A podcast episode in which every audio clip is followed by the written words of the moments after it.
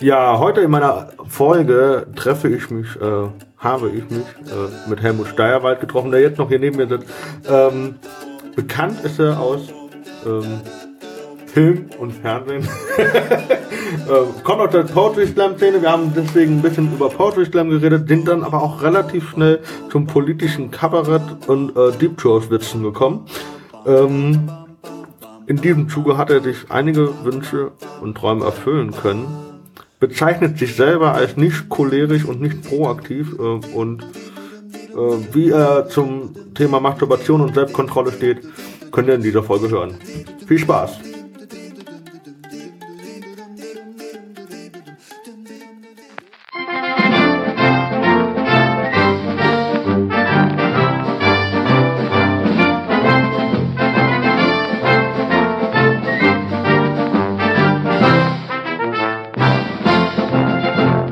Ja, ich sitze jetzt hier im Hotel Panorama Yeah. mit Helmut Steierwald. Hallo. Hallo. Wir haben vorher ein kurzes Vorgeplänkel angesprochen gehabt, damit er ein bisschen auftaut, aber das war eigentlich unnötig. Ähm, ich musste feststellen, dass er größer ist als ich, aber das ist auch keine Kunst. Ähm, Helmut kenne ich vom Nightwatch Talent Award. Zum ersten Mal zumindest gesehen. Ja, da sind wir uns das erste Mal über den Weg gelaufen im Im Finale. Finale, ne? Ja, da habe ich erstmal in der Vorrunde dieses Online-Voting bestehen müssen. Überstehen müssen.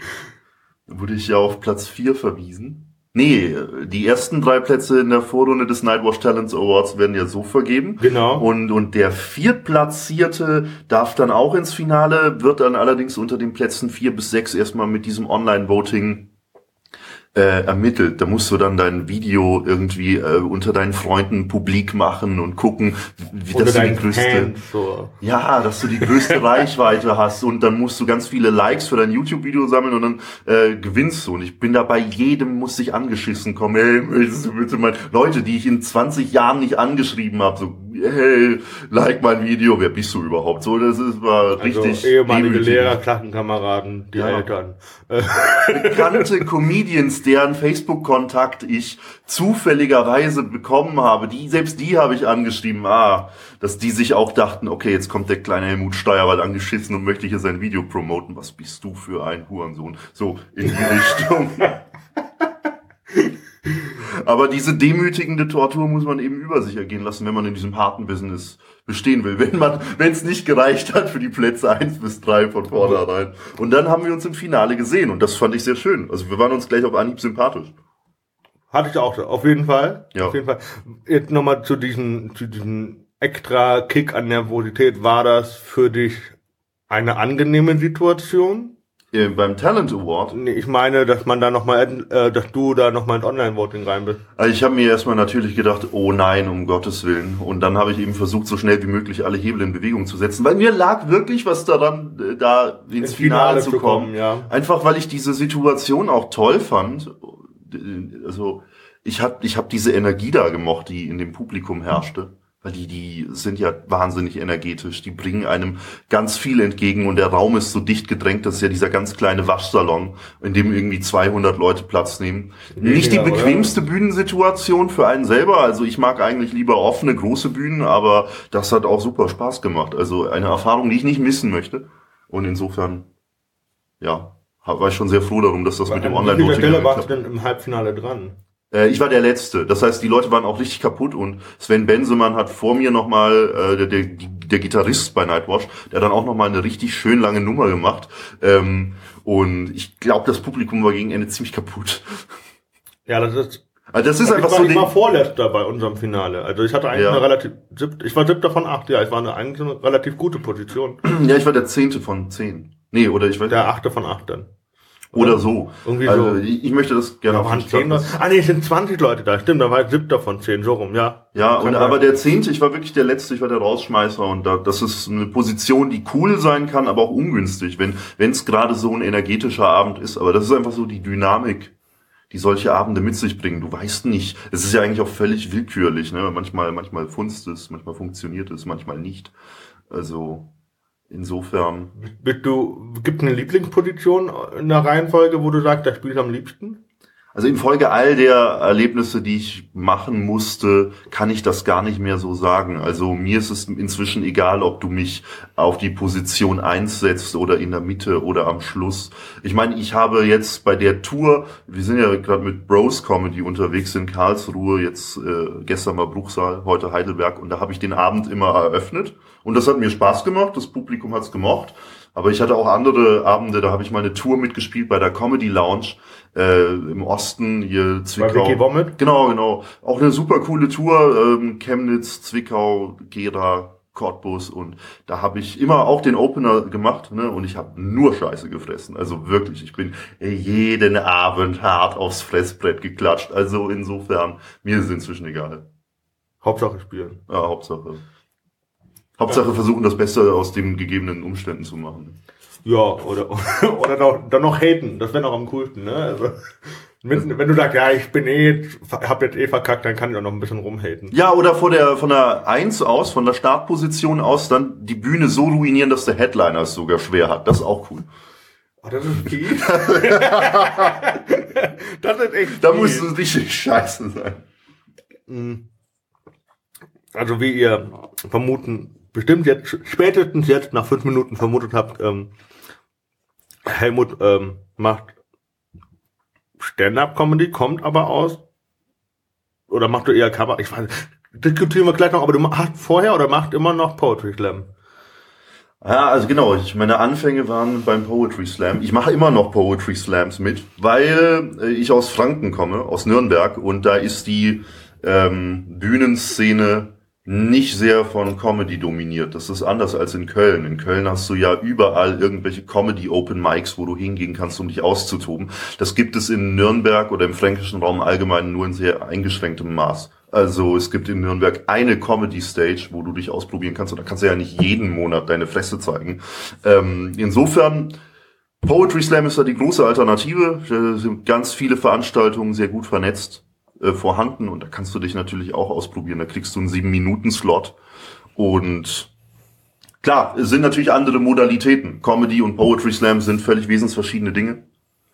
Äh, bei dem Poetry Slam ist schon ich mache inzwischen bei Poetry Slam Stand-up Comedy und das ist für das Publikum dort wesensfremd. Die denken sich manchmal, ah, was ist das jetzt für eine Scheiße? Äh, Selbst wenn die Gags funktionieren. Weil das Ding ist Textualität. Irgendwas Textbasiertes, sei es vom Blatt abgelesen oder sei es ein Gedicht, das auswendig vorgetragen wird. Ähm, das ist eben etwas, eine Struktur, die für die Leute dort auch ansprechend ist. Die wollen an der Hand genommen werden, die wollen durch den Text hindurchgeführt werden und die wollen am Ende eine knackige Schlusspointe mit einem gewissen inhaltlichen Aha-Erlebnis.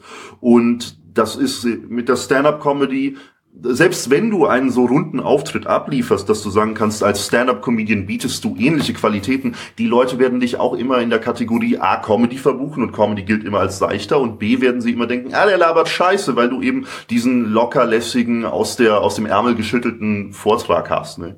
Also es mutet so an, als würdest du dir das jetzt gerade ersinnen und insofern werden die dich immer abstrafen. Ich finde, ich war ein einziges Mal bei einem Poetry Slam dabei. Ja. Ähm, und der Veranstalter hat vorher darauf hingewiesen, dass ich doch bitte nichts Lustiges machen soll. Nichts Lustiges. Ja. Nichts Lustiges im Sinne von nicht Stand-up-Comedy Ja. oder Kein Stand-up. Ah, kein Stand-up. Also, aber du hättest einen lustigen Text vorlesen dürfen. Ich hätte ihn gerne vorgelesen. Okay. Also, dass eigentlich lustige Texte sind beim, Sta äh, beim, beim Poetry Slam durchaus gang und gäbe. Äh, Findet, und das ist nämlich meine andere Frage, ähm, mittlerweile ist das ja so eine, nennen wir das äh, eine,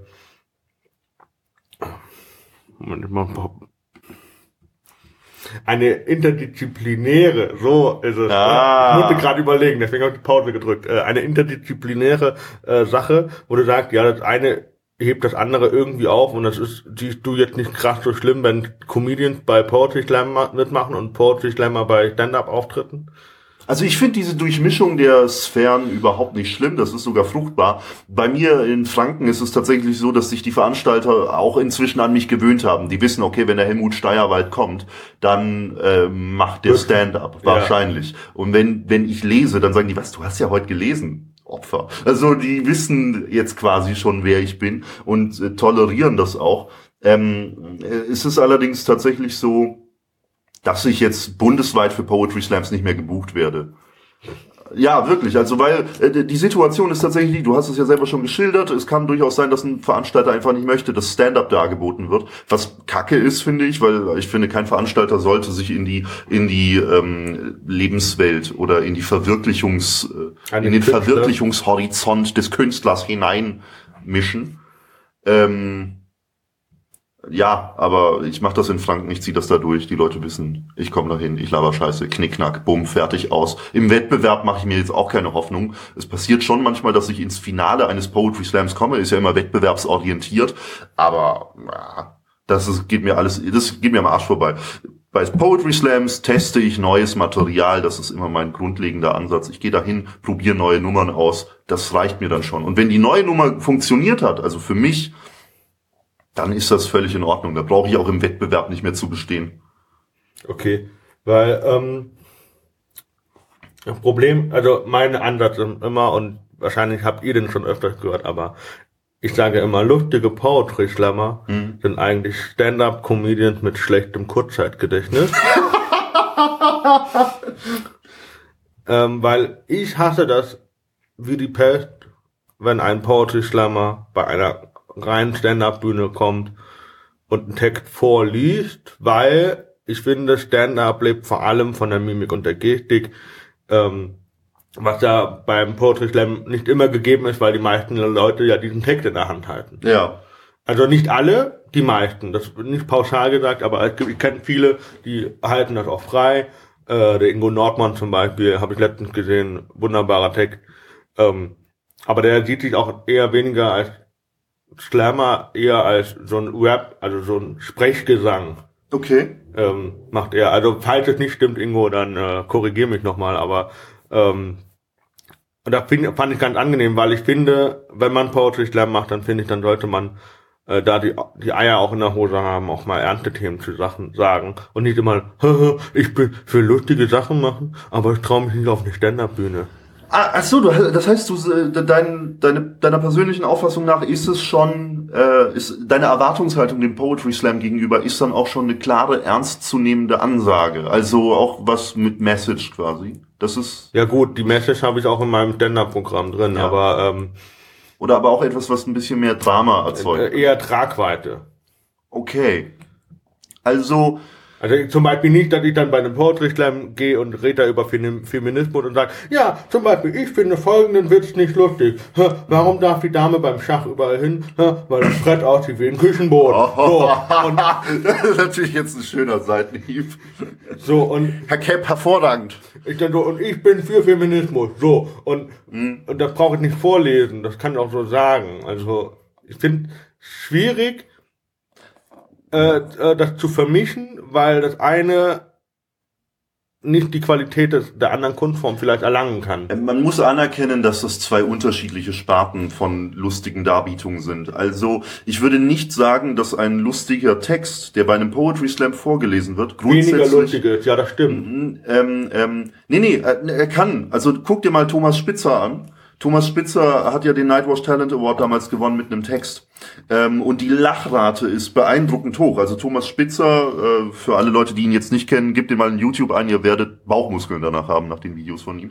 Ähm, ja, der hat eine sehr hohe Lacherdichte. Das Problem an solchen Texten ist allerdings nur, dass sie nicht stand-up-kompatibel sind, insofern als du äh, die, diesen lässigen Duktus des Sprechens, der beim Stand-up ja gang und gäbe ist, nicht umsetzen kannst. Ein Slam-Text hat eine klare Struktur oftmals. Also anderen Rhythmus, ja. Ja, einen anderen Rhythmus. Ähm, es gibt zum Beispiel diese Listentexte. Ja, ähm, ja, auch hier Thomas Spitzers Text, wenn alles anders wäre, ist ja auch so ein klassisches Beispiel für einen Listentext. Wenn alles anders wäre, dann würden Enten rauchen. Wenn alles anders wäre, dann würden ba, ba, ba. Wenn alles da, da, ba, ba, ba, ba. Ja. Und das ist natürlich, das ist ja kein normaler Sprechduktus. Bei einem Stand-up, äh, beim Stand-up-Auftritt, da erzählst du ja anekdotenhaft, quasi wie du es auf einer Party tun würdest.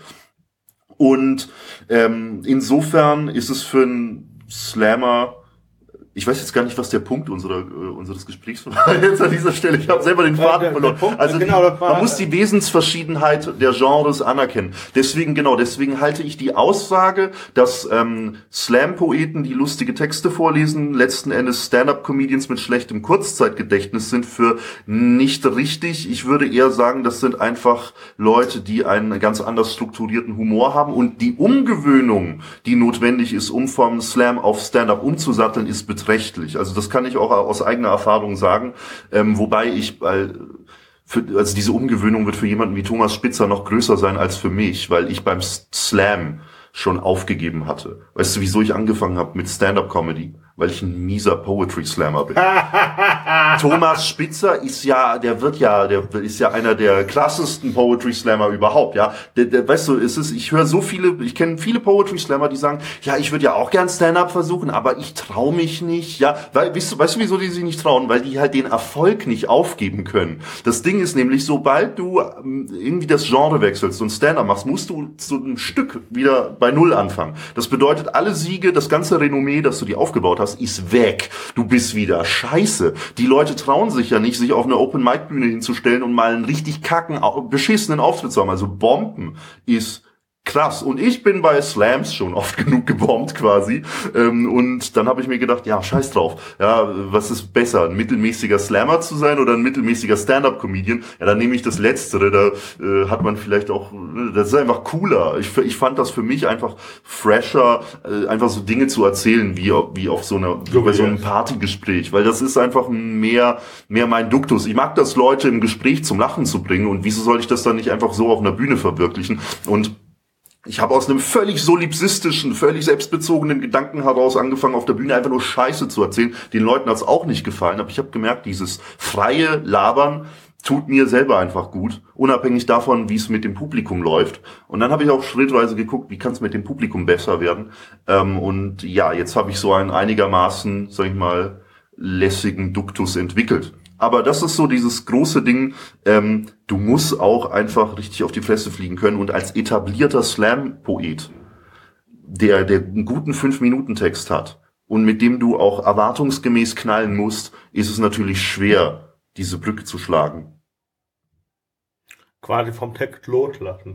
Ja, ja, ja, allein schon das Textblatt loszulassen. Du musst auch eine völlig andere Dynamik entwickeln. Also wenn du zum Beispiel einen Slam-Text vorgelesen hast in einer sehr ähm, zurückhaltenden Manier, wer sagt denn, dass diese zurückhaltende Art und Weise des Vortrags sich auch so eins zu eins auf einen Stand-up-Duktus übertragen lässt? Das wird, ne, du musst da deinen eigenen Weg finden, das dann irgendwie auch, auch ohne Textblatt rüberbringen zu können. Da kann die Tonalität, die Stimmlage, der Drive, der muss ganz anders sein. Also ich bin, ich habe gestern angefangen, noch Neues zu schreiben. Ja. Am Freitag war ein Kollege von mir da und dann hat er gesagt, du kennst du äh, äh, angefangen mit, du kennst doch bestimmt Franz Kafka die Verwandlung. Ja, sicher. So und dann hat er die Idee gebracht, ähm, zu sagen, wir machen das mit Heiko Maas und der hat sich äh, wurde verwandelt in einen CDU-Abgeordneten Okay.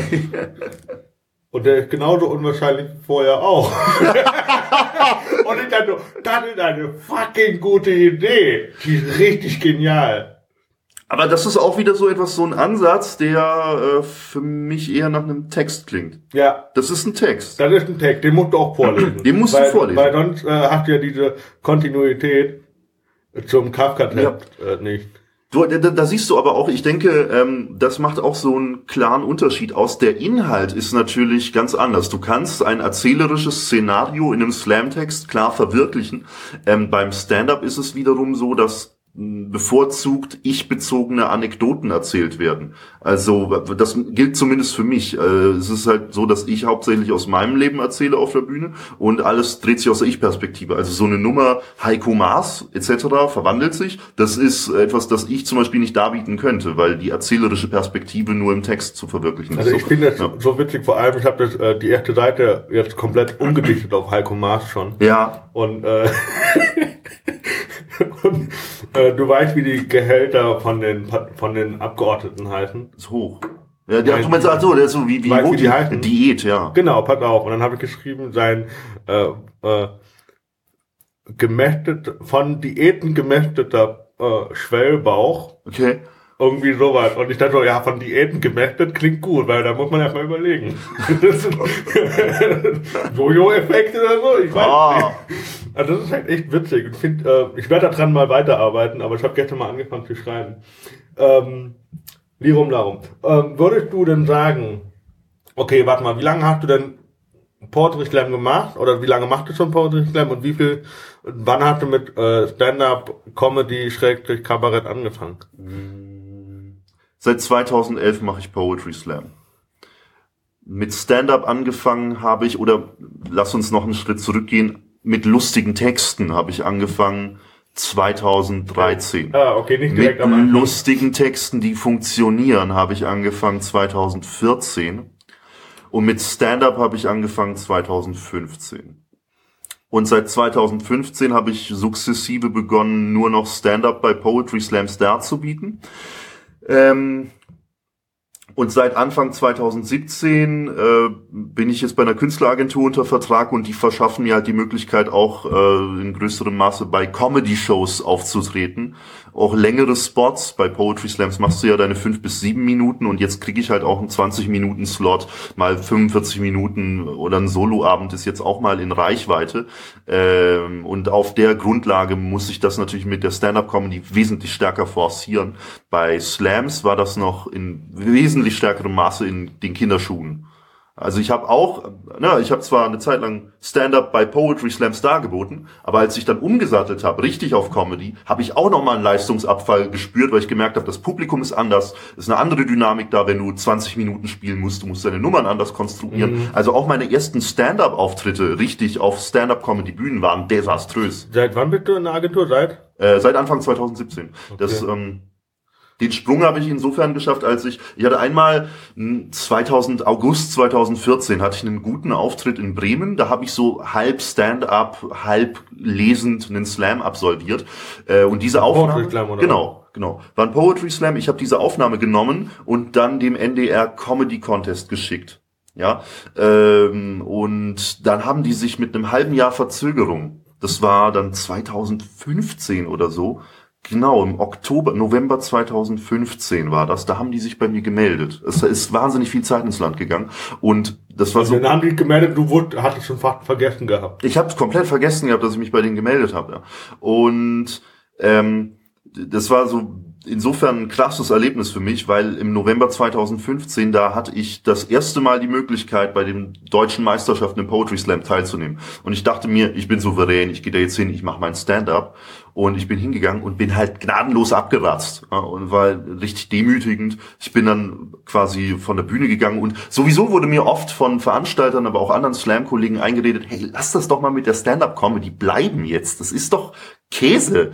Mach das nicht. Ich meine, guck dir doch mal an, der Markt ist von Ethno-Comedians überflutet. Ja, das Du ist doch ja keine, alles du machst Quatsch. ja keine Ethnokomik. Also ja, okay. Ähm, ne, darüber müssen wir noch sprechen. Ich glaube, die Punkt, ja, aber ja, ähm, die, die, das ist doch überflutet von Comedy. Lass das doch einfach mal bleiben. Du, du verbiegst dich, du verbiegst dich. Und dann war ich auch selber so geknickt von der ganzen, äh, von dieser ganzen Situation. Erfahrung auch, Ja, ja. dass ich dann gedacht habe, ah, scheiße, ich sollte vielleicht lieber anfangen, Lyrik zu schreiben und vielleicht einfach mehr meine eigene, ja, das ist doch entwertend, wenn ich versuche, mich so für die Gags herzugeben und so weiter und war richtig fertig. Ähm, und, und dann habe ich mich an meinen ersten Lyriktext wieder seit langer Zeit hingesetzt und habe angefangen zu schreiben und dann kommt die E-Mail vom NDR und ich denke mir so, fuck, das, wie geil. Das war so ein Wink mit dem Zaunfall. Ich habe mir gedacht, nee, ich muss das mit der Stand-Up-Comedy jetzt noch viel schlimmer machen und viel penetranter und koste es, was es wolle. Weil das war das, was ich insgeheim eigentlich äh, ja, mir für meinen künstlerischen Weg gewünscht habe. Und dann war der NDR-Auftritt. Das war auch cool. Ähm, das lief richtig gut. Ich habe mich da auch sehr, sehr intensiv darauf vorbereitet. Und ein Dreivierteljahr nach dem NDR-Auftritt kam, das, kam dann das Angebot von der Künstleragentur. Und jetzt bin ich hier. in Heidelberg. Und vorher hat er gesagt, wenn ich groß rauskomme, dann gehe ich nach Amerika und jetzt ist er hier in Heidelberg. Ist ja auch ein bisschen.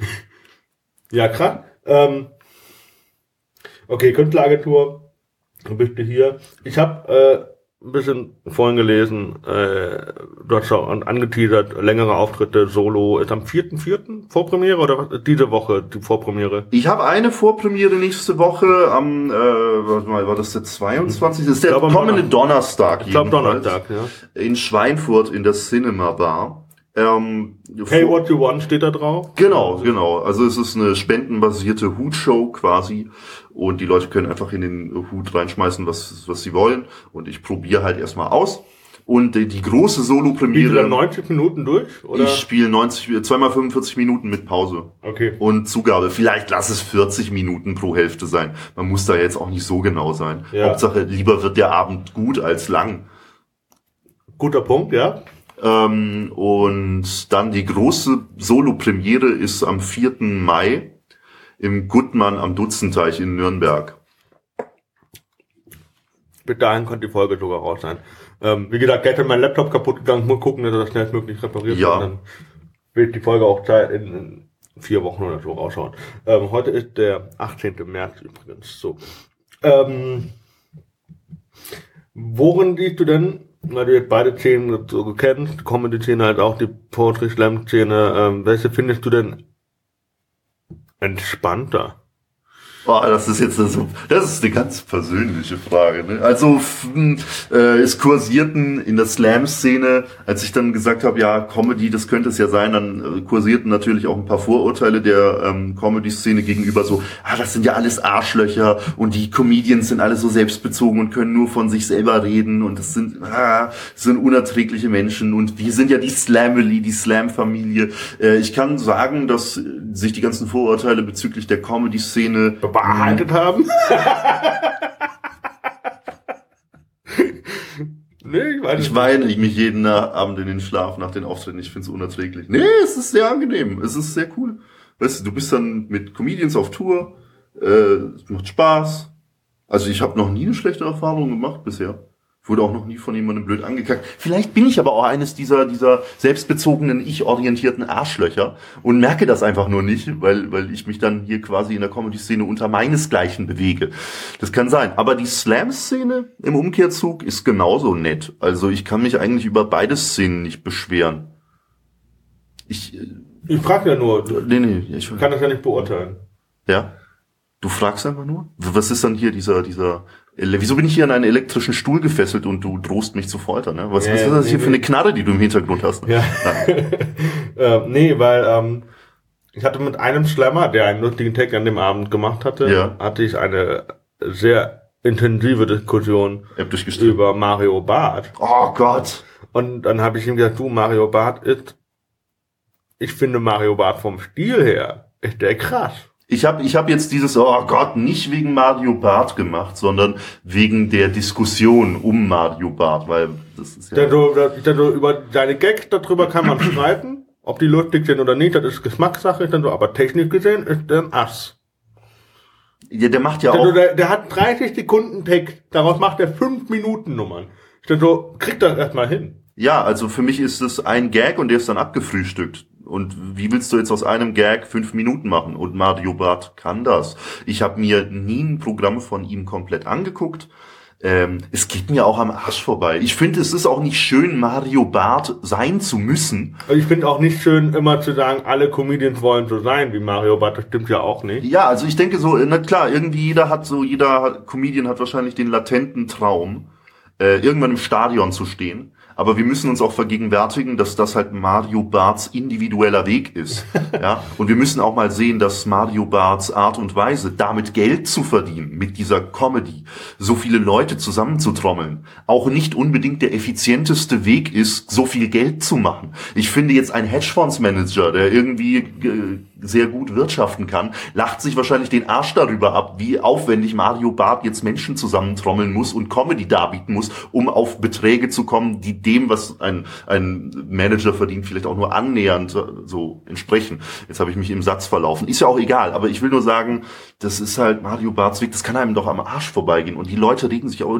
genau, das Ding ist so, Mario Barth ist doch der, der, das personifizierte Böse der deutschen Comedy. Also ich meine, wenn du ein Typ bist, mit dem alles Schlechte und Schäbige auf der Welt assoziiert wird, alles Dumme, die Verblödung der Massen und so weiter. Ich glaube, man fühlt sich doch nicht wohl in so einer Rolle. Also deswegen äh, an dieser Stelle Props und Mitleid gehen raus an Mario Barth, dessen Programm ich nicht gesehen habe. Aber hey Digga, bleib am Ball, bleib am Ball.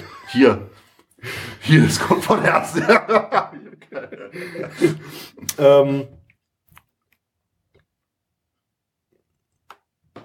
was war denn ganz, gehen wir nochmal ganz zurück, was war denn die ursprüngliche Motivation, Slam zu machen, schrägstrich lustige Texte? Also klar, du hast gesagt, lustige Texte machst du, weil es dir angenehmer ist vom Stil her, dich frei Schnauze zu reden ähm, und lustige und, und zu unterhalten, wie wie auf einer Party oder so, aber was war die ursprüngliche Motivation überhaupt Slams zu machen? Also Poetry Slams. Naja, schon eine gewisse Affinität dem Reden gegenüber und dem vor Leuten stehen gegenüber. Ich habe in der Schule gerne Referate gehalten. Ich war immer so ein kleiner Selbstdarsteller.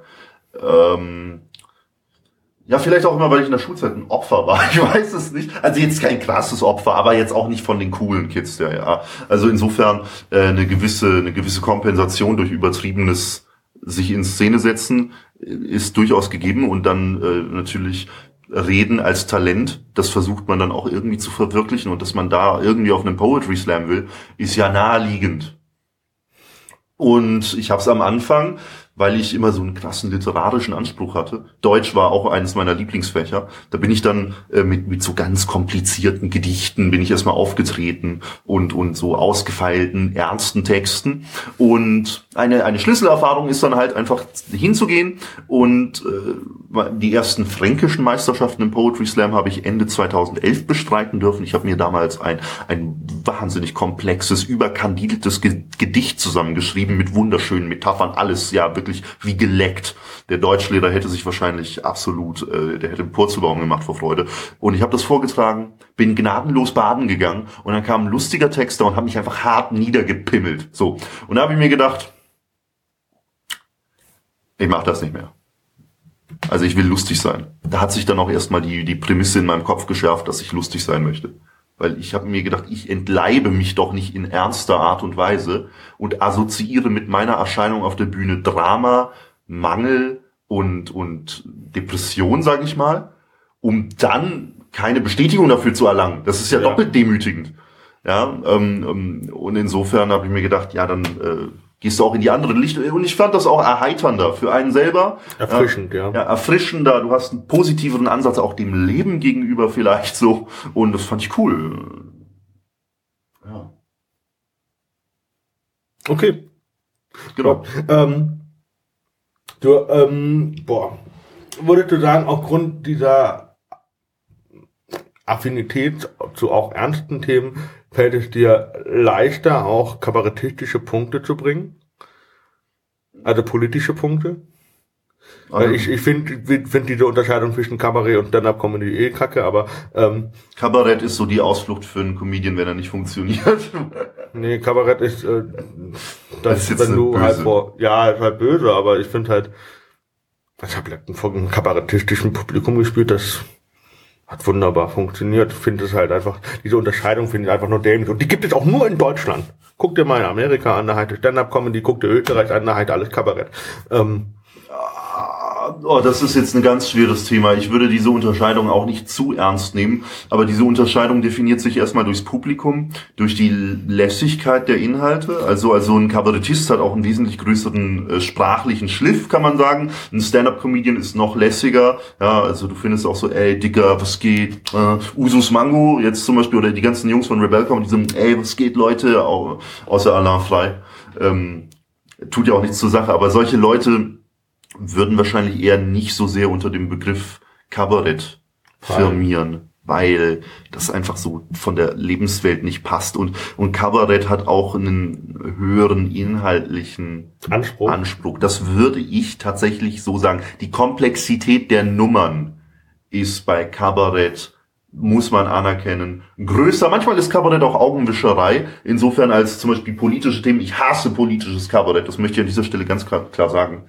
Ich weiß nicht, was ist deine Meinung zu politischem Kabarett? Wenn es gut ist, gucke ich mir das gerne an. Ich mache ja. das selber gern. Also können wir mal drüber reden oder zeigen. Ähm, ich habe momentan mache ich, hau ich gerne auf die Politiker rum. Okay. Ich finde, es ist immer schwierig, Der, der Ding ist, glaube ich, einfach, äh, was du, ähm, ähm, dieses politische Kabarett ist, äh, das ist halt so ernst. Jetzt, äh, jetzt gehen wir mal rüber zu äh, ähm, Oberpriol äh, Ja.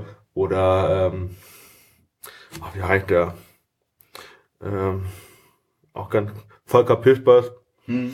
ähm, die immer so einen hohen Anspruch haben, aber äh, wenn du, ich finde, das habe ich halt, ich, ich, ich rede über die Parteien so bam, bam, bam, bam, so richtig an und dann werde ich wieder dreckig und derb. So, und ich bringe das halt so in Zusammenhang, dass es aber klappt. Und mittlerweile klappt das ganz gut. Äh, aber die bringen das ja nicht mit so einem derben Charakter rüber, sondern halt immer so, ja, wir müssen jetzt sauer sein auf die Frau Merkel, weil äh, CDU, war, war, war, war, ist ja, ist ja immer dasselbe im Prinzip. Und ich finde, das ist für, für die keine Herausforderung mehr, vor, vor, vor ihrem Publikum zu bestehen, weil die haben ja nur Ja-Sager im Publikum. Ja klar, also die Leute gehen ja da nicht hin, um wirklich ihre politische Meinung in irgendeiner Art und Weise zu, zu verändern oder sich verändern zu lassen, sondern oftmals gehen da Leute hin, die einfach nur das bestätigt bekommen wollen, was, Was sie eh schon denken. wissen oder, Oder- glauben zu wissen. Ähm, gleichzeitig ist es für mich auch immer so, dass jede, jede Pointe verzerrt die Wahrheit auch immer zu einem Stück. Und ich halte es für schwierig, politische Wahrheiten aufgrund einer Pointe in irgendeiner Art und Weise zu verzerren. Also ich, wenn ich mir einen politischen Kabaretttext anhöre, weiß ich nicht, inwieweit spiegelt diese pointierte Art und Weise der Darbietung die Realität wider. Und deswegen habe ich da eine große Skepsis. Ich merke das ja schon an den Pointen, die ich bringe. Wenn ich zum Beispiel die Realität irgendwie heranziehe als Grundlage und dann allerdings irgendwas, irgendwas Pointiertes daraus mache, da ist ja schon die Realität in sich äh, verzerrt. Also du kannst ja kein, kein, kein Gag als Informationsquelle nutzen. Finde ich zumindest schwierig. Ähm, deswegen wenig Disrespect an alle politischen Kabarettisten da draußen. nee, äh, es gibt auch gute politische Kabarettisten. Ich finde ja, solange Humor funktioniert, ist es legitim, aber politisches Kabarett wird halt auch oft als primäre Informationsquelle genutzt und das ist schwierig, finde ich. Welchen von den politischen Kabarettisten kannst du dir denn gut angucken?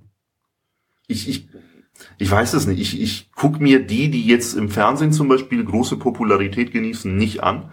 Ähm, ich glaube, Georg Schramm ist natürlich der Klassiker, den man immer wieder zitiert. Ich glaube, der arbeitet aber am wenigsten mit Pointen. Das ist derjenige, der, glaube ich, über weite Strecken auch einfach ernst ernstes Material darbietet. Äh, aber einen habe ich gesehen, der war ziemlich krass und das ist Benjamin Eisenberg.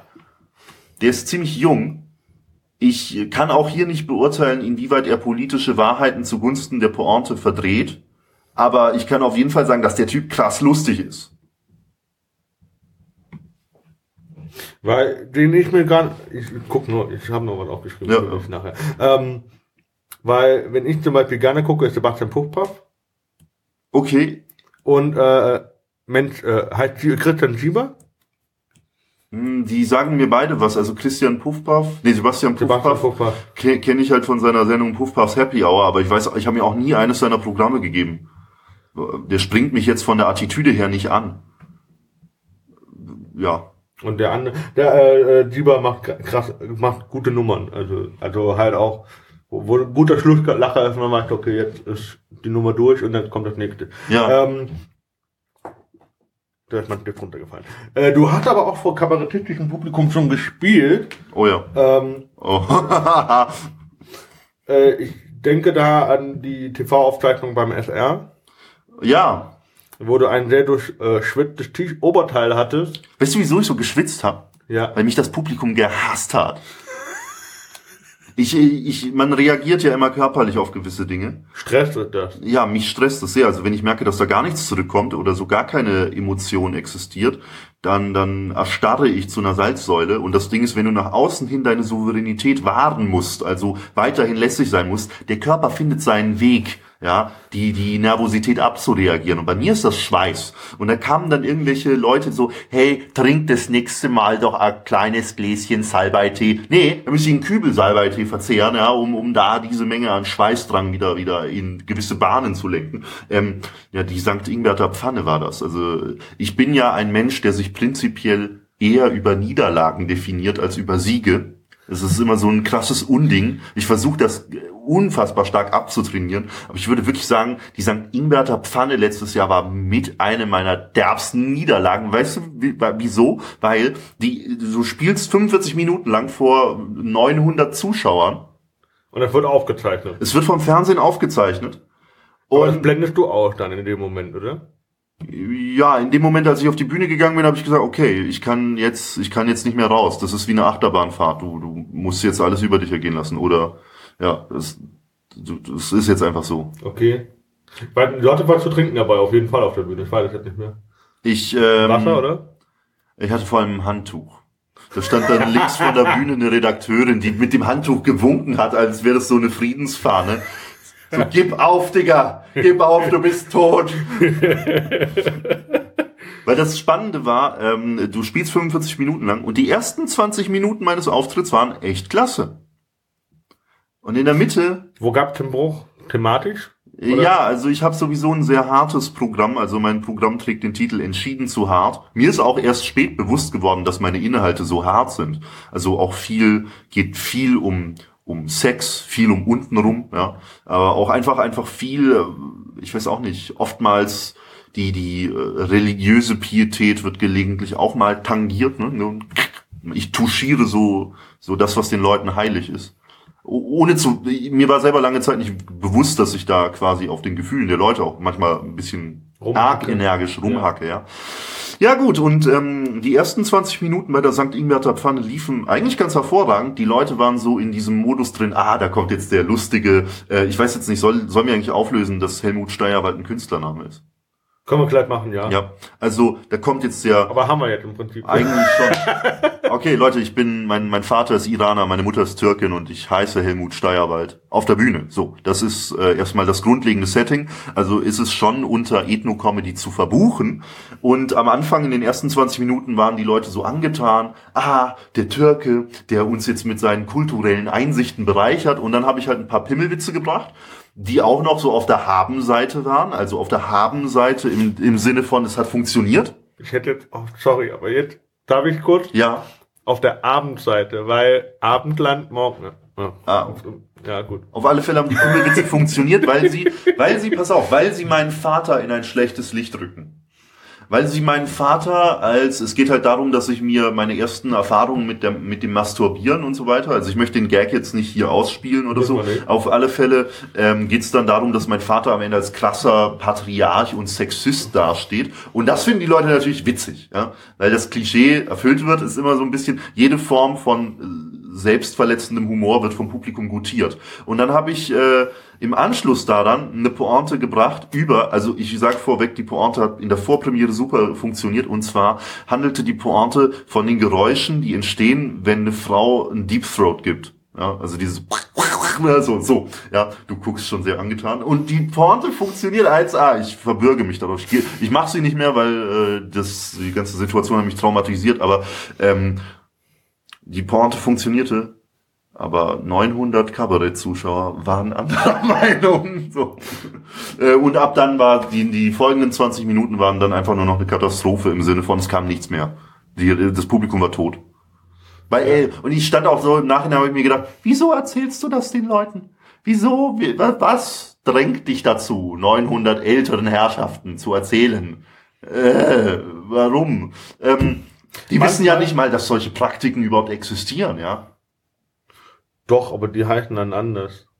Ähm, ähm, die heißen dann, wie nennt man das dann? Weiß nicht, tiefes Schlucken? Ich weiß nicht. ähm, Rachen, die, die Gymnastizierung des Rachens, na, das sei auch dahingestellt. Ähm, ähm, ja, und dann habe ich halt einfach, das Spannende war auch, ich hatte bisher in meinem Leben drei Fernsehauftritte also einmal der NDR Comedy Contest, einmal hier Vereinsheim Schwabing im Bayerischen Rundfunk und jetzt halt diese St. Ingberter Pfanne. Und ich habe immer meinen Text eingereicht und nie kam von der Redaktion irgendwie zurück, das ist zu hart, das müssen wir streichen. Das du hast den Text eingereicht? Ja, ich habe den Text eingereicht. Die Redaktion wusste, dass ich diesen Witz bringe. Ja, ich habe sogar erzählt, so jetzt erzähle ich vom Deep Throaten, ich mache abermals Würgegeräusche und so weiter, weißt du, das ist so, so ich, das stand auch explizit im Text und die haben nicht gesagt irgendwie, äh, lassen Sie das mal lieber, das ist nicht so prickelnd für das Publikum. Also jetzt nur so als Tipp. Das haben die nicht gemacht, das war denen scheißegal. Ich glaube, die wollten dich sterben sehen. Meinst du? das wäre gemein. Aber na gut, die haben in der Fernsehaufzeichnung am Ende war der, die haben jede Form von Pipi Kaka Witz eh aus der Fernsehversion rausgeschnitten. Insofern im Fernsehen äh, ist das alles cool. Ja, ja, dann ist natürlich irgendwie äh, äh, 35 Minuten lang Ja, ja. gute Programmentgang. ja, also die Sexwitze waren ja eigentlich die Witze, wo die Leute auch am derbsten gelacht haben, mal von dieser einen Ausnahme jetzt abgesehen. Ne? Ist witzig. Das heißt, viele gute Momente sind auch dem Schnitt zum Opfer gefallen, weil zu unanständig. Dann frage ich mich, wie die das geschnitten haben, weil das muss ja, weil die können ja nicht irgendwie dich dastehen haben und dann auf einmal besteht du drüben. Ja, doch, doch. Also es war einfach auch inhaltlich komisch abgehackt und von Schnitt zu Schnitt wurde ich schwitziger. So. Hey, eben war der noch trocken. Ja, ja, genau, genau. Krasser Scheiß. Also, ähm, wür- aber du würdest jetzt nicht sagen, dass das war jetzt Kacke oder die Erfahrung nicht wert. Ach, Sondern die- das nimmst du mit und dann sagst du, okay, nächstes Mal schwitze ich weniger. Ja, die Erfahrung hat mich natürlich ein bisschen vorsichtiger werden lassen. Ähm, soll ich den Leuten gleich die ganz harte Keule zumuten? Muss nicht sein. Ähm, und auch mal 45 Minuten im Fernsehen gespielt haben, ist ja auch schon mal eine klasse Herausforderung und ich bin froh, mich dem gestellt zu haben. Ja, also auch wenn es jetzt nicht so gut lief, mein Gott, äh, ich hatte auch keine Möglichkeit, die 45 Minuten am Stück mal so richtig zu proben. Äh, Ich hatte halt einmal eine Vorpremiere mit meinem Soloprogramm, aber andere Leute spielen das ja erstmal rund bis zum geht nicht mehr.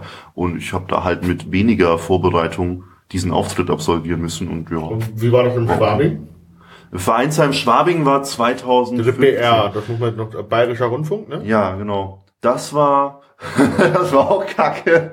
Das war aber 2015. Das war also weit vor der, der Stand-up-Laufbahn, die ich jetzt quasi durchlebe. Und 2015 war das, da habe ich gerade so angefangen mit Stand-up. Ähm, ich habe damals in München gelebt. Aber da gibt doch vorher bei diesem Vereinsheim Schwabing doch in derselben Location oder so, so eine offene Bühne und dann, wenn man gut genug ist, kommt man doch da in das Vereinsheim Schwabing rein irgendwie, ne? Genau, also ich war einmal beim Poetry Slam in Lustspielhaus, da- das was da um die Ecke ist irgendwie in München. Und da kam ich sehr gut an. Da hat mich quasi auch die Redaktion der, des Vereinsheims erstmals gesehen. Und dann hatte ich einmal bei dieser Open Mic Show äh, im Vereinsheim selbst, hatte ich auch einen ganz guten Eindruck hinterlassen. Und dann kam die Redaktion auf mich zu, weil ich zu, der Zeit halt auch äh, stu durchs Studium bedingt in München gelebt habe. Äh, und da haben die gesagt, ja, wenn du schon vor Ort bist, dann nehmen wir dich zur Aufzeichnung mit. Ähm, natürlich etwas, wo ich nicht Nein sagen konnte, ganz klar. Ja, das ist vor allem so Ehre, Ehre, Ehre. Ja, ja, ja, das Ne? war ja eine der Sendungen, weißt du, als kleiner Poetry Slammer habe ich da zum Beispiel Thorsten Sträter gesehen, der den Laden zerlegt hat oder andere große Kabarettisten und Künstler und ich dachte mir, fuck, das ist voll der Traum von mir, da einmal stehen zu dürfen und dann passiert mir das auf einmal. Ja, ähnlich der NDR Comedy Contest, das ist auch so, ich da, das ist so etwas, dass du denkst so, das ist jetzt eine völlig entfernte Realität von dir als Amateur-Slammer und auf einmal ja, bist du Teil dieser Welt und das ist krass. Ähm, aber das war auch kein so günstiger Auftritt. Das war eigentlich offiziell so mein erster, also mein erster Stand-up-Versuch, wo ich wirklich komplett Stand-up gemacht habe. Und Weil da, davor habe ich bei Poetry Slams halt immer eine lange an, also mein, ich habe bei Poetry Slams Stand-up so aufgebaut, dass ich halt sieben Minuten hatte und ich mache so vier Minuten lang Stand-up und dann nutze ich die letzten äh, drei Minuten für einen Text. Ja. Und in diesem Fernsehauftritt da war das die erste äh, Situation für mich, wo ich einfach fünf, sechs, sieben Minuten lang am Stück nur Stand-up gemacht habe. Und das war auch nicht so glücklich. Ich habe mich so ein bisschen, ja, wie puzzle ich das jetzt zusammen? Das waren noch ganz kritische Fragen. Und das war so geil. Vor mir war dann Rolf Miller dran, großer Kabarettist, der im Sitzen performt. Der hat einfach den Laden zertrümmert und richtig gezeigt, wie es geht. Und dann kam Hannes Ringelstetter, der damalige Moderator, auf die Bühne und hat mich angesagt als Newcomer aus dem Internet. So quasi, der hat irgendwie gesagt, ja, wir, wir vom Vereinsheim, wir schauen ja auch immer nach neuen Talenten und ja, dieser, dieser Junge, der jetzt auf die Bühne kommt, der ist gut genug, äh, zumindest für uns jetzt, äh, haben wir uns gedacht. Und jetzt kommt der Helmut Steierwald und dann wollten die alle Helmut Steierwald halt sterben sehen. Aber die Nummer, die ich damals gebracht habe, war auch so ganz abgefrühstückt, ja, darüber, dass ich mit einem Rollkoffer in den Zug steige und alle halten mich für einen Terroristen. Oh, oh lala. Ja, schon hundertmal gehört, also insofern. äh, war das jetzt nichts Besonderes. Also für mich persönlich cool, tolle Referenz, hat mir Spaß gemacht, aber jetzt nichts, was ich so an die große Glocke hängen würde. Okay. Vielleicht darf er nochmal hin. Irgendwann, ja klar. Zur Traumabewältigung. Auf jeden Fall. Ich, äh, der Gerd Bührmann hat ja mal gesagt, Stand-up-Comedy ist die nackteste Kunstform und Selbsttherapie für die Künstler. Ja, das sehe ich auch so. Also vor allem, weil, weil äh, ich persönlich habe immer so ich glaube, ich habe mit Stand-up angefangen, weil ich in meinem Kopf auch so einen ganz starken inneren Kritiker habe, der jedes Mal, wenn irgendwas nicht funktioniert, auf mich eindrischt. Also ich weiß nicht, ob du das kennst, aber man hat im Kopf manchmal so eine innere Stimme, die alles und jeden zunichte macht und fertig macht, so eine ganz negative Stimme. Und diese Stimme geht mit einem selber ja am, am härtesten ins Gericht. Und jedes Mal auch, äh, ganz egal, ob der Auftritt selbst bei guten Auftritten manchmal hat man das, dass man sich denkt, ah, das ist nicht so gut gelaufen oder ja, den Witz erzählst du jetzt auch schon seit 100 Jahren, das ist so eine sichere Nummer und du traust dich nicht, den sicheren Hafen zu verlassen und mal eine neue Nummer zu spielen. Also man kann sich immer selber fertig machen und der Kampf gegen diese innere Stimme ist für mich so auch eine ganz grundlegende Motivation, immer wieder auf die Bühne zu gehen. Ja, ich kenne, also man ist sich selbst ja immer der schärfste Kritiker, das kenne ich ja von mir mhm. selber. Ähm, mit, wo wir mal von, noch von Nightwatch nochmal zurückgehen, äh, nach dem Halbfinale habe ich gesagt, krasser Shit. Nach dem Finalauftritt habe ich gedacht, was für ein Scheiß. Das habe ich mir, ja, ich habe das gesehen, du warst ein bisschen niedergeschlagen. Ich weiß gar nicht, äh, hast du das als so schlecht empfunden oder ja, was? ich habe das wirklich schlecht, als sehr, sehr schlecht empfunden. Wirklich sehr, sehr, sehr, sehr. Es war, ganz ehrlich, es war, ich habe gedacht, boah, nee. und dann habe ich mir den vor ein paar Wochen erst getraut anzugucken. Ja. Komplett. Ähm, okay, so schlecht war der nicht. Der war okay. Aber der war jetzt nicht so, wo du sagst, geiler Scheiß. Ja. Also, also mir an dem Abend hat mir am besten gefallen Martin Frank, der geht ja auch gerade momentan mega durch die Decke. Hm. Krasser Typ auf jeden Fall. Ja, Ach, super. Warst du nicht, du warst doch bestimmt auch schon da beim Stuttgarter Besen, oder nicht? Nein. Gehst du hin? Ähm, ich weiß noch gar nicht, ob ich dafür überhaupt beworben wurde. Ob ich dafür nominiert bin, ich denke nicht. Aber wenn es der Fall sein sollte, wieso sollte ich da Nein sagen? Also ich würde zu keinem Auftrittsangebot Nein sagen. Du bist so eine quasi. Ich bin eine Hude, ja. Ja, ich wollte jetzt so nicht sagen, aber. Bin ein williges Böckstück. Ja. Nein, will ich nicht, Mama. Hör auf. Nein. ähm, ganz anderes Thema. Werden wir mal persönlicher. Ja. Ähm, worüber kannst du dich am meisten aufregen? Das ist eine klasse Frage. Sehr gute Frage. Wieso ist das eine gute Frage? Weil es wenig gibt, über das ich mich eigentlich aktiv aufrege. Ähm, Weil du kommst ja manchmal so mit, äh, äh, ich zum Beispiel diesen Einstieg mit, ich hab halt, ich hab was zu rasieren und ich hab viel zu rasieren. Ja. Und ähm, Ach so, einfach, mal, einfach mal das Video gucken äh, und dann wisst ja. was ich meine. Äh, da kommt ja so, so eine leicht aggressive Attitüde, steckt ja dahinter. Äh, Deswegen die Frage, bist du privat auch so einer, wo du sagst, boah, ich kann mich so schnell über Dinge aufregen? Na, eigentlich überhaupt nicht. Eigentlich bin ich wirklich sehr schwer aus der Reserve zu locken, weil mir viele Dinge egal sind. es ist wirklich so. Also viele Streitthemen, das merkst du auch in Beziehungen. Also du weißt, eventuell kennst du das, wenn du in einer Beziehung bist und du merkst deine Partnerin in dem Fall, nicht wahr? Also ich kann jetzt auch nur aus der männlichen Sicht das Ganze dokumentieren. Ähm, die Partnerin eckt an, sie sucht den Streit einfach nicht, nicht, weil sie jetzt die Beziehungen zum Kippen bringen will, sondern auch um sich selbst zu spüren. Manchmal gibt es Menschen, die das brauchen. Und ich für meinen Teil reagiere überhaupt nicht auf derartige Anfeindungen oder Problematisierungen von irgendwelchen Bagatellen des Alltags, irgendwas ganz egal. Mir ist vieles echt egal. Ähm, aber aber das kann, kann auch ein Vorteil sein. Gebe ich, muss ich zugeben, weil wenn du sagst, okay, ich lege nur auf die Dinge wert, die mir eine, eine persönliche Nähe haben, ja. dann, dann, weißt du, dann kannst du auch viel entspannter durchs Leben gehen. Ja, das, man geht entspannter durchs Leben. Das Ding ist dann nur, das Problem im Umkehrzug für die Bühne ist allerdings, dass du dich schwerer tust bei der Themenfindung, weil viele Kabarettisten und Comedians, die thematisieren einfach Dinge, über die sie sich aufregen, oh, privat. Ja. ja? oh ja. Das wirst du wahrscheinlich auch so handhaben, oder? Ist, ja, ja, ich habe ähm, die Nummer ist ein bisschen älter jetzt für mich, für mich, aber für, für die Leute ist ja. neu, wenn es dann auf die Bühne geht, also ja, ich, äh, ich merke, es wird wärmer die Arschlöcher packen wieder ihre Räder aus. Mm, ja. Und dann rege ich mich erstmal so vier Minuten, fünf Minuten über Fahrradfahrer auf. Also da kann ich mich richtig drüber Ja, aufregen. völlig legitime Vorgehensweise. Also in meinem Fall ist es allerdings so, dass ich mich auf, ich muss mich da an anderen Dingen orientieren. Absurde Begegnungen, ungünstige Gesprächssituationen, aber niemals etwas, was mich persönlich wirklich auf die Palme bringt. Mich, also wenn mich etwas auf die Palme bringt, dann sind es eher so zwischenmenschliche Abgründe, die sich erst später auftun. Also willst du wissen, also etwas, worüber ich mich wirklich aufregen kann, ist zum Beispiel, wenn du eine, in einer Freundschaft auf einmal merkst, dass man nicht auf Augenhöhe ist. So, also das ist ganz schwer zu beschreiben. Ich ver- Verstehst du das? Kennst du- kennst du wenn- Freundschaften? Wenn irgendeiner an, anfängt, äh, zu krass steil zu gehen und du sagst, Alter, bleib mal auf dem Teppich so. Oder, oder nicht zu krass steil zu gehen. Also klar, wenn ein guter Kumpel von dir große Erfolge feiert, dann ist das natürlich etwas total Schönes, worüber du dich auch freuen kannst. Ja? Also geteilte Freude ist ja, sagt eine alte Weisheit, doppelte Freude. Ach so, nicht halbe Freude. Ah nee, beim Leid, ne? Ja.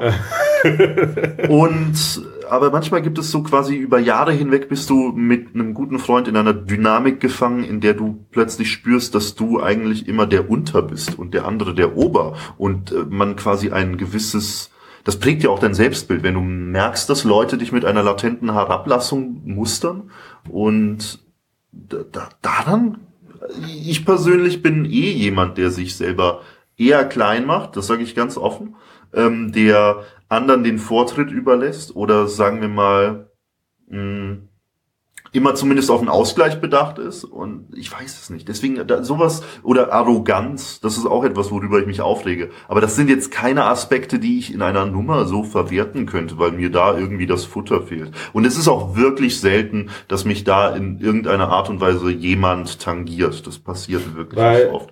Aber ich mache mir in letzter Zeit halt öfters darüber Gedanken, weil ich bin halt so ein bisschen auf einer Sinnsuche und gucke, was bringt mich denn auf die Palme. Und äh, ja, das ist zum Beispiel ein Aspekt.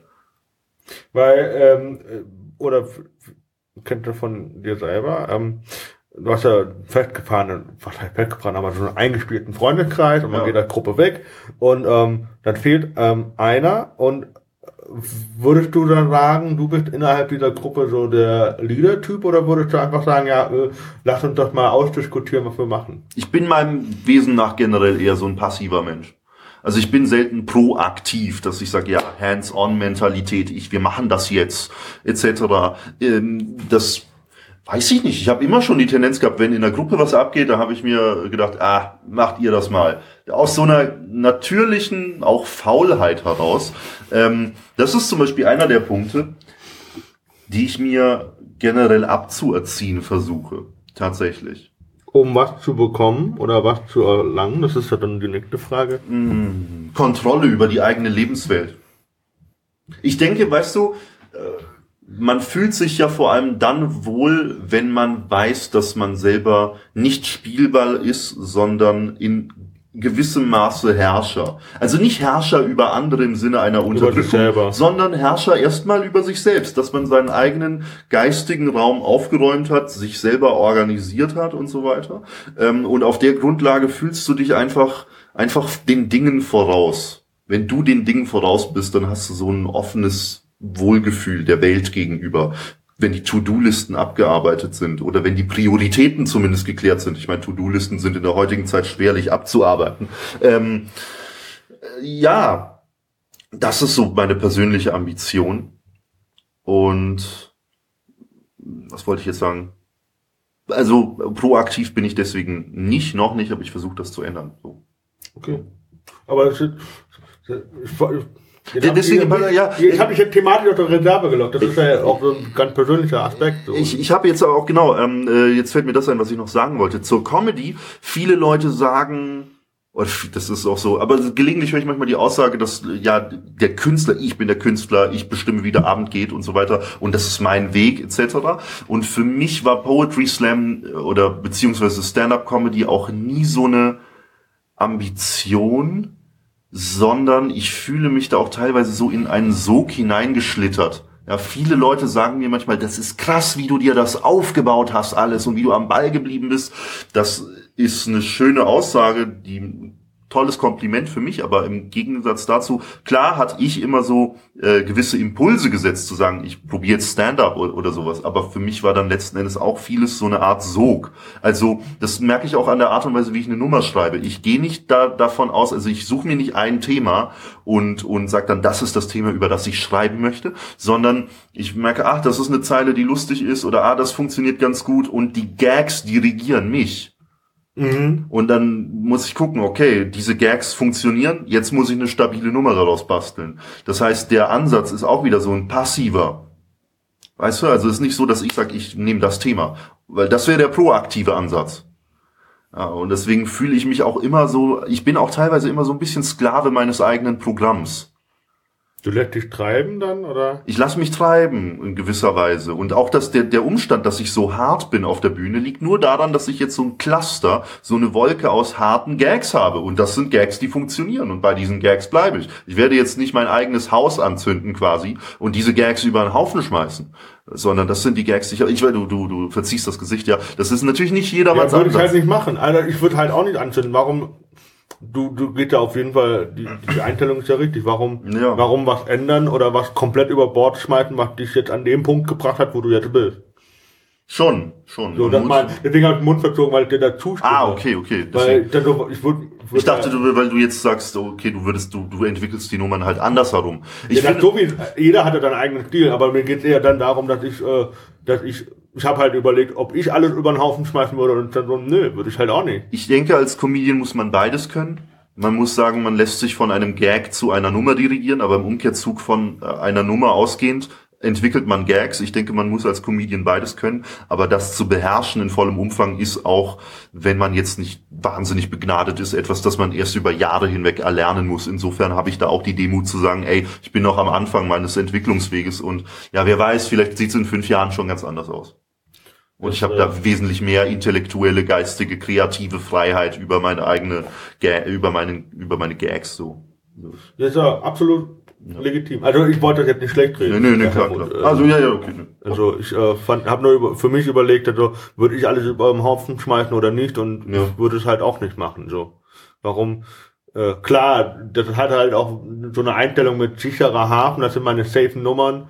Und ja, äh, das sind meine neuen, noch nicht so ausgereiften Nummern, äh, aber da muss man sich halt ja, ab ins kalte Wasser, oder? Also ja, ähm, und dann ausprobieren, einfach ausprobieren. Also das ist auch wichtig, dass man sich so eine gewisse, das ist etwas, also durch die Stand-up-Comedy lerne ich auch all, allmählich proaktiver zu werden, weil es natürlich immer wieder erforderlich ist, dass du neue Nummern ausprobierst, dich hinstellst und dieser ungewissen Situation stellst, wird das Publikum das jetzt mögen oder nicht? Und auch diese die Freiheit äh, davon loszulassen, wie das Publikum reagiert, zu sagen, ich scheiß da jetzt drauf, ich mache mein eigenes Ding, ich gehe meinen eigenen Weg. Auf dieser Grundlage, aus diesem Selbstbewusstsein heraus findest du auch mehr und mehr deine eigenen Themen und, und machst auch eher das, was dir selber gefällt. Ähm, und deswegen ist Stand-up-Comedy auch so ein, so ein Schlüssel für, zur Selbstverwirklichung, den ich nicht loslassen kann. Ja wie, wie vorhin schon mal gesagt, mit der Selbsttherapie. Genau. Also, genau. Ähm, du hast gesagt, du warst in München und wohnst jetzt in Nürnberg. Jetzt wohne ich wieder in Nürnberg, ja. Du kommst ursprünglich auch aus Nürnberg? Ich komme ursprünglich aus Nürnberg, ja. Okay, also jetzt wieder Hotel Mama, Papa oder, oder alleine? Ich darf dazu, mein, mein Anwalt hat mir äh, auf, aufgetragen zu schweigen. Okay. Aber jeder kann sich denken, wie das bei den Kanaken so ist. Okay, das hast du gesagt? Nee. ja, wir, ähm, ja, ich, ich frag nur, ich wohne nee, nee, ja, klar, mit äh, fünf Frauen, ich habe meinen eigenen Harem. Ähm, also. Sehr gut. ja, meine Mutter erzählt nur Positives über dich. Scheiße, verdammt nochmal. ich, ich, nee, ich nehme echt, also in dem Punkt, ich nehme nicht mal meine Eltern in Schutz. Das ist der Hammer. Also. Ziehst du die gerne durch den Kakao? Aber die wissen auch, die, deine Eltern oder deine Familie, die du auf der Bühne thematisierst, sind zum Teil Bühnenfiguren, oder? Ja, natürlich. Mein, also ich mache ja diese Nummer, wo mein Vater ja als übelster tyrannischer Sexist dasteht. Er ist meilenweit davon entfernt, so zu sein. Vielleicht in Anklängen dann und wann mal, aber wann ist ein Mensch denn nicht mal dann und wann so oder so? Also das ist ja, äh, also meine Eltern sind völlig, das, was ich da auf der Bühne äh, wiedergebe, entspricht nicht ansatzweise der Realität. Können, können die drüber lachen? Über das, was du machst? Äh, Es ist ihnen manchmal zu viel Sex und manchmal sagen die sich manchmal so, ah, Emir, aber ich habe den, ich habe meinen Eltern... sogar, jetzt hast du sogar deinen äh, Namen, aber können wir raus, rausschneiden. Ach so, nee, nee, der Name, ich, ich sag ja auch im Programm, wie ich wirklich heiße, aber das ist auch egal. Ähm, das können wir lassen. Das, wir, das, wir, wir können das so senden. Das können sie so senden. So, ähm, ähm, ähm, aber, aber ich habe zum Beispiel meinen Eltern diesen Deep Throat Joke erzählt, diesen Deep Throat Witz, der Ja. mich bei der Pfanne so alles gekostet hat. Und meine Mutter hat einen Lachanfall gekriegt. Also insofern sind die auch offen. Ne? Also, also die finden das nicht scheiße. Die denken sich nur, ich sollte weniger über Sex reden, damit ich dem Publikum gegenüber vielleicht nicht so, so derbe rüberkomme. Ja. Aber meine Mutter will immer, dass ich nicht so viel über den Islam spreche. Das ist auch so. Aber meine Eltern sind areligiös. Ja, meine Mutter will nur nicht, dass ich über den Islam spreche, in der Hoffnung, dass ich dadurch nicht aufs Maul bekomme. Aber einerseits, wenn ich Islam-Jokes mache, dann gucke ich schon, dass ich die Pietät dabei nicht verletze. Und ich will ja nicht in irgendeine religiöse Sphäre eingreifen. Und zum anderen kenne ich eigentlich, ich habe mir da auch Feedback geholt von Moslems und die finden das eigentlich, oder von Ethno-Comedians, äh, Com- Comedy-Kollegen und die finden das alles im Rahmen. Das ist alles, Äh. ich sag nichts Hartes. Meine Mutter ist da vielleicht ein bisschen überängstlich. Pass auf, äh, bleiben wir mal ganz kurz bei diesem religiösen Aspekt. Ähm, Bitte. vor zwei Tagen hat unser Heimatminister Seehofer gesagt, der Islam gehört nicht zu Deutschland. Und ich dann, ich habe mir, erste Reaktion von mir war, ich habe einen Lachanfall gekriegt und ich habe gesagt, Alter, hat jemand schon mal den Islam gefragt, ob der überhaupt nach Deutschland will? Dann Ja, sagt er, genau. Herr Islam, wollen Sie eigentlich nach Deutschland? Nee, ich mache alles mit, aber Deutschland ist mir zu krass. Vor allem Bayern. Also, Ja, ja, das, Und das ist so eine Vorstellung mit äh, die, diesen, diesen, dieses Seehofersche Denken mit, wir haben den Alleinanspruch, pö, pö, pö, das gehört nicht zur christlichen abendländischen Kultur. Also ganz ehrlich, Herr Seehofer, du bist ein Arschloch, aber äh, äh, ich finde, äh, der Islam ist keine Welteroberungsmasche, es ist eine Religion, genauso wie der Buddhismus und das Christentum auch. Und äh, vielleicht stimmst du mir zu, wenn ich dann sage, der Islam ist nicht böse. also, Es gibt halt natürlich immer Querschläger. Es gibt immer Querschläger, die den Glauben missbrauchen. Das gab es aber im Christentum in der Geschichte genauso, wie es äh, aktuell halt bei dem IS ist. Aber das ist ein ganz anderes Thema. Äh, ich finde, Ja. man kann nicht pauschal sagen, alle äh, Moslems und Muslime sind böse, weil der IS böse ist. Weißt und deswegen welche- ist der Islam böse. Und deswegen gehört der Islam nicht nach Deutschland. Bla bla bla bla bla bla. ja gut, dieser kriegerische Aspekt, der der Religion innewohnt, ist natürlich beim Christentum nicht mehr so stark gegeben wie beim Islam zum Beispiel. Also weil bei, beim Christentum irgendwie die Kreuzzüge liegen ja weit zurück oder Inquisition oder solche Anwandlungen gibt's ja nicht. Es gibt schon ein paar völlig realitätsferne Anwandlungen des Christentums etwa. In Amerika siehst du es, diese großen Churches oder was weiß ich, was diese großen Massenversammlungen, wo dann äh, Religion in, in, im Stadienformat, im Stadion so zelebriert wird, in ganz großen Stil. Mit diesen Leuten, die dann immer Das mit so Motivationstrainer rumrennen und dann Ja. äh, hier sagen, ich werde dich von deiner Sucht befreien. Genau, genau, die Ja. Amerikaner lieben das. Das wäre zum Beispiel für Deutschland auch nicht denkbar, weil das deutsche Wesen ist, äh, Sehr also passiv. ja, ja, dass, dass Männer vor Stadien sprechen, das kennt man nur von Adolf Hitler und Mario Barth. Also das ist, das ist, aber ich muss an dieser Stelle äh, äh, einwerfen, das ist ein- einer der Eröffnungsjokes von Maxi Stettenbauers aktuellem Programm. Werbung an dieser Stelle, Freunde. Ähm, ja, der macht, der macht das auch, der sagt irgendwie. Lieber Maxi als normal. Also, Ja, genau, genau. Lieber Maxi als normal, der geht auch auf die Bühne und sagt so, ja, ihr kennt Comedy und dieses dauernde Wiedercoin im Stadion von ein und demselben und die Leute jubeln und so weiter. Und er erweckt natürlich im Publikum die Assoziation Mario Barth und dann sagt er, wisst ihr, und ich habe überhaupt nichts gegen Adolf Hitler. So, und dann, Das äh, macht dieses, kippt das Bild auf jeden genau, das ist ein starker Lacher. Auch ein starkes Programm. Ähm, ja, äh, wo war ich? Und für, bei- beim Islam wiederum, ähm, natürlich hast du diese äh, kriegerischen Querschläger, die kommen allerdings aus einer, Reli äh, aus einer Region, äh, dem Nahen Osten, wo, wo natürlich ja Waffengewalt noch viel näher liegt. Ähm, ich ich, ich halte mich da jetzt mit Beurteilungen eher zurück. Was ich aber sagen kann, ist natürlich die hier lebenden Menschen äh, praktizieren ihren Glauben doch im Privaten. Das interessiert doch keine Sau. Ja, das, ist ja das Schöne. Ich wollte dich ja gar nicht zu einer Stellungnahme Nee, nee, ich weiß, aber- sagen, dass diese Aussage von Herrn äh, Seehofer Ja, natürlich ist die total Käse. äh, ein Griff, Griff ins Klo ist, weil, Ja. äh, weil er versucht ja nur, äh, er versucht ja jetzt nur in seiner neuen Rolle als Innenminister, äh, Heimatminister. Heimatminister, Heimatminister, Heimatminister. Ist das Heimatministerium Äh, Bender, ich zitiere, äh, Hennes Bender hat gesagt, Heimatminister Seehofer klingt so falsch wie Bob der Baumeister. Ja, im Moment ist das, ist das Heimatministerium jetzt ein vom Innenministerium separierter Apparat oder was? Ich weiß es nicht. Ich glaube, er bestand darauf, dass es Heimatminister heißt. Okay. Ähm, Kann ich mir sogar ja, vorstellen. natürlich versucht der Typ jetzt in irgendeiner Art und Weise anzuecken und dadurch Profil zu gewinnen. Ja, klasse, die AfD-Masche verkauft sich. Herzlichen Glückwunsch, ja, dass der, dass der Krebs Metastasen entwickelt. Toll. Ähm, ja, wie soll, soll der Typ halt machen, was er will. Also, ja, ist ja wurscht. Ändern werden wir es eh nicht. Ja, was, das, der kann doch, der, ist jetzt in dem Amt, was er sagt, ist seine Verantwortung. Wir können uns darüber aufregen, so viel wir wollen. Also wir werden jetzt nicht äh, ein Umdenken in ihm herbeiprovozieren. Nee, also ja. wir zwei zumindest nicht. Nö, aber ich finde, ähm, wir müssen jetzt auch nicht bei dem Thema bleiben. Ich wollte nur was sagen. Nee, nee, nee, ich wollte nur dieses Zitat mal aufbringen, das mich, Ja, völlig äh, richtig, das- humoristisch angeregt hat, äh, zu sagen, stellt euch mal vor, man würde den Islam fragen, haben sie überhaupt Bock auf Deutschland oder wird sagen, ich mache alles mit, aber Deutschland, hey, ich meine, zu krass. Ja klar, ich meine, ich, ich finde auch zum Beispiel, ähm, die Welt unterliegt ihrer ganz individuellen Dynamik. Also die globalen Zusammenhänge sind einfach in ihrer Komplexität auch so chaotisch, dass sie nicht beherrschbar sind. Ich glaube nicht, dass auch die, die Flüchtlinge, die zum Beispiel jetzt in Deutschland eine Zuflucht suchen, freiwillig gesagt haben, ja, Deutschland, das muss sein oder, oder die Flucht ist jetzt die einzige Möglichkeit. Das sind einfach übergeordnete Zusammenhänge, in die wir nicht eingreifen können. Der Lauf der Geschichte ist einfach so, wie er ist. Und wir können uns dem gegenüber versperren.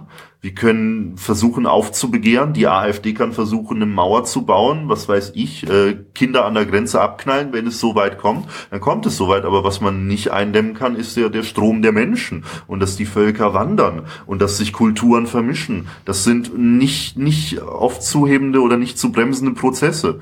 Äh, eher noch kannst du die, die Entwicklung eines neuen äh, iPhones verhindern, als dass das passiert.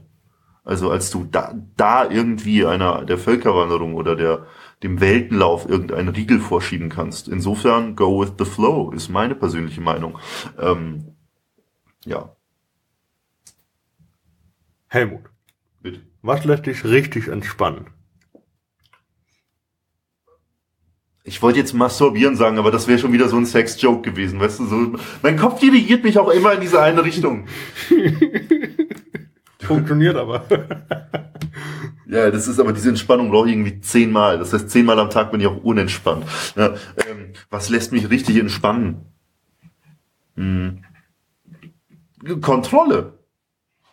Selbstkontrolle, tatsächlich. Also das Gegenteil vom Wichsen. weißt, also quasi, nee, also die Gewissheit, dass du ähm, den Dingen voraus bist, dass du alles im Griff hast und dass äh, quasi, dass du deinen Scheiß geregelt hast im Alltag. Das ist schon, wenn man sich das mal vergegenwärtigt hat, nach einem harten Arbeitstag zum Beispiel, dann weiß man schon, okay, das ist etwas, das einem Entspannung verschafft.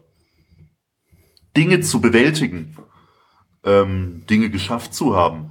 Aber jetzt meinst du, wenn du jetzt den aktiven Entspannungsprozess, ne, so Whirlpool, Sauna, da würde ich doch ganz klar Schlafen nennen. Schlafen ist etwas, das mich sehr entspannt. Und mal so einen Tag richtig knackig ausschlafen, dass es richtig weh tut. So richtig einen Tag verpennen, auf der Couch rumfläzen, nichts machen. Richtig dreckig nichts. ähm, konsumierst du Serien oder Filme? Hm, Eigentlich bin ich überhaupt kein Serienkonsumist. Aber ein Kumpel hat mich jetzt neulich auf House of Cards gebracht. Also eine Serie, die völlig an mir vorbeigegangen ist, selbst die Kevin Spacey-Affäre jetzt hier mit Me Too und etc. pp. Ja. hat meine Begeisterung für House of Cards intrinsisch jetzt nicht wecken können, aber der Kumpel hat mir dann einfach so zwangsweise eine Folge gezeigt, also die erste. Die ist gut. Und die hat mich dermaßen, dadurch war ich dermaßen am Haken, dass ich das jetzt, äh, ich habe die erste Staffel jetzt durchgeknüppelt und sogar meine Eltern gucken jetzt House of Cards mit mir. Ja. Ja, das ist, hatte was geschafft. Also ich finde, äh, House of Cards, äh, man muss keine A- Serie für Abend. Äh, du musst voll mitdenken. Ich finde, pass auf, es gibt so eine ganz krasse Sequenz in der ersten Staffel, ähm, Wo er den Hund umbringt. Nee, nee, nee, nee. Ähm, äh, die ist aber auch krass. Ähm, aber ich meine die andere, da wo er äh, diese diese politische Affäre in seiner Heimatstadt klären muss. Also Frank Underwood, der Hauptdarsteller, der der der Protagonist der Serie, ähm, der der muss da irgendwie so eine politische Affäre in seiner Heimatstadt lösen. Und da ist irgendwie ein Mädchen gestorben tragischerweise. Und er wird dafür verantwortlich gemacht aufgrund irgendwelcher Sachen. Und die alle hassen ihn in diesem Ort. Und er versucht jetzt halt quasi seinen Ruf reinzuwaschen. Und dann geht er da in die Kirche und hält den Eltern und der versammelten Gemeinde eine Predigt, in der er sagt, also quasi, ähm, er stellt so diese Theodizee-Frage. Wieso musste das Mädchen sterben? Und wir können den Lauf der Dinge ja nicht beeinflussen. Und manchmal hassen wir Gott, aber wir können Gott nur mit Liebe ge- begegnen und so weiter und so fort. Und er sagt quasi, auf der einen Seite, er, er ähm, baut in die Köpfe der Leute dieses Weltbild ein, ja, manchmal muss man das Leben und das Schicksal in seiner gesamten Tragweite einfach hinnehmen und das Leben ist Leiden und wir müssen uns in Demut einfach auf, damit abfinden, wie es ist. Also so ein bisschen fatalistisch. Ja. Und dann, während er diese Rede hält, dann durchbricht er die vierte Wand, guckt ins Publikum und sagt, ja, man weiß einfach ganz genau, welche Dummheiten man diesen Leuten erzählen muss, damit sie sich endlich mal wieder ein bisschen beruhigen. Also ich kann den Wortlaut jetzt nur sinngemäß Ja. wiedergeben. Und da habe ich mir gemerkt, da, da prallen diese zwei Welten aufeinander. Auf einer, auf der einen Seite installiert er dieses völlige, diese Sklavenmentalität, dieses, okay, wir fügen uns dem Schicksal, installiert er in den, in den Köpfen der Leute. Auf der anderen Seite ist er aber selber voll der Tyrann. Und da merkst du dann auf einmal so, fuck, es gibt entweder diesen Ansatz, du akzeptierst die Dinge, wie sie sind, oder aber du bist ein Kontrollfreak. So. Und ich finde, beide Realitäten sind in ihren jeweiligen Extremformen ganz, ganz äh, schwer und ver vereinnahmend, versklavend. Aber du musst beides in irgendeiner Art und Weise zu einem Kompromiss führen, um ein ausgewogenes Leben zu führen. Also, ich weiß nicht, ob das jetzt, äh, ne, so, ob ich das jetzt so rüberbringen kann, aber, Aber einfach die Serie weiter gucken. Also ich bin jetzt irgendwo bei Staffel 4 oder 5, weiß ich nicht. Ich habe nämlich aufgehört, äh, weil ich dann noch, weil das dauert immer ein halbes Jahr, weil äh, Netflix, guckst du doch Netflix? Ist Ich gucke auf guck- Netflix, Äh, Netflix hat ja äh, die deutschen Rechte an, an, an House of Cards für 50 Millionen Dollar an Sky verkauft. echt? Ähm, weil Netflix produziert das, aber Sky darf das in Europa zuerst senden. Das heißt, Okay. äh, Netflix darf es senden, aber erst ein halbes Jahr später, nachdem es Sky veröffentlicht hat. Okay. Also wenn das hier im März rauskommt, dann ist es im September auf Netflix. Ah ja. So ist so ein halbes Jahr später, ist irgendwie vertraglich geregelt. Deswegen ist das immer sehr ärgerlich, wenn man dann wie bei Game of Thrones so irgendwie gefühlte Jahrzehnte warten muss, bis da mal ein Buch rauskommt. Ja. Ähm, deswegen ähm, konsumiere ich das sehr vorsichtig, immer in Dosen kontrolliert. Wie, wie Bier. Ja, ja, genau. Wortwitz. Ja, du trinkst äh, kein Alkohol, oder? Doch, doch. Doch, du konsumierst Alkohol. Okay. Ja, wir sind nicht religiös, insofern Alkohol, Schweinefleisch, das steht regelmäßig auf der Agenda. Ein Tag ohne Schweinefleisch ist ein verlorener Tag. Ja. Nein! So, so könnte ich meinen Podcast-Untertitel nennen. Ein Tag ohne Ein Tag ist ein verlorener Tag. da kommen wir dann ganzen Vegetarier und Veganer sagen, äh, Ja, äh, finde ich jetzt nicht so geil. Ja, ich auch nicht. Aber, also Veganer finde ich nicht so geil. Aber du die findest müssen Veganer nicht so gut. Ja, die müssen aber, die sich beschweren, müssen ja erstmal die Kraft aufbringen, die Tasten zu drücken. Also, Ja, ja, nee. Äh, ähm, ähm, meine persönliche Position zum Veganismus ist die, dass auch hier ist es mir relativ wumpe. Also die Leute können machen, was sie wollen. Ähm, nur wenn es dann auch wieder, wenn, wenn auch da die Lebenssphären kollidieren, dann ist das auch nicht so toll. Also wenn man versucht, sich gegenseitig zu belehren. ja, das bringt nichts. Oder wenn Familien nicht, ne, das ist auch so ein krasses Ding, wie zerrissen manche Familien sind in Anbetracht des Veganismus. Das ist zum Beispiel, dass Großmütter ihren Enkelkindern irgendwie nicht mehr äh, den, den fetten, fetten, die fette Schweinshaxen servieren dürfen, weil die Kinder auf einmal, die Enkelkinder vegan geworden sind und so. Das zerreißt Familien, da habe ich schon einiges erlebt.